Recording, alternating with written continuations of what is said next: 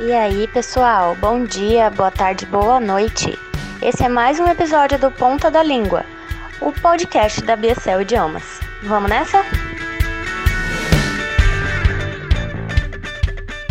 Aqui é a Luísa e o capítulo de hoje é 9 dicas de como aumentar o salário e ser valorizado no trabalho. Mesmo quem já ganha bem, quer uma oportunidade de aumentar o salário. Mas isso pode ser bem desafiador principalmente no mercado de trabalho cheio de crises como o brasileiro. Simplesmente chegar para o seu chefe e pedir um aumento pode não ser muito efetivo. Um caminho mais seguro é preparar o terreno. Existem algumas ações que podem facilitar esse processo. Eu trouxe algumas delas para vocês. 1. Um, conheça o seu diferencial. Todas as pessoas possuem pontos fortes e fracos. Por isso, você precisa entender quais são as suas principais habilidades. O seu diferencial são características que fazem com que o seu desempenho seja acima da média em determinadas atividades. Aqui vão alguns questionamentos importantes para te ajudar a identificar quais são essas características. Quais são os seus talentos naturais? Planejamento, organização, networking? Por quais características você costuma ser elogiado? Para quais atividades as pessoas costumam te pedir ajuda.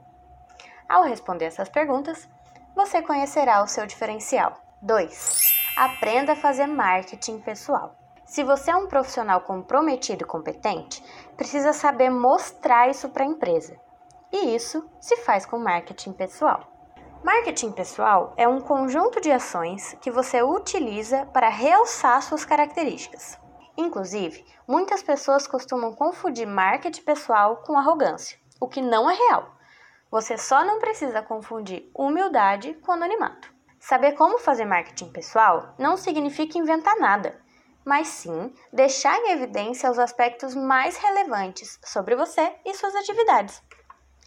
Algumas maneiras de fazer isso são: mostrar confiança no seu conhecimento, melhorar habilidades de comunicação, cuidar do seu visual, ser simpático e empático, se mostrar interessado no trabalho dos outros, se mostrar feliz com as conquistas da empresa, cuidar das suas redes sociais, entre outros. 3. Gerencie suas emoções.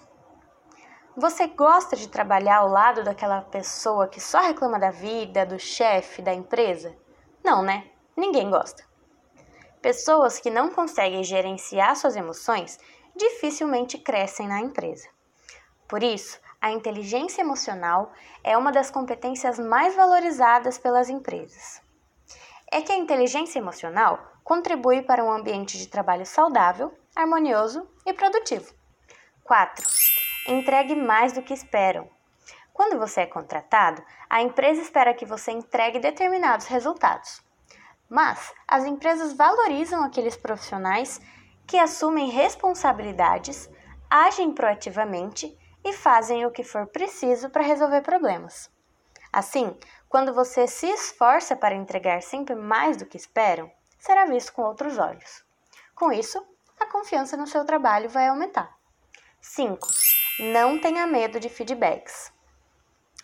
Nas reuniões de feedbacks, você precisa ter humildade para ouvir o que seu gestor e os seus colegas falam de você e do seu trabalho.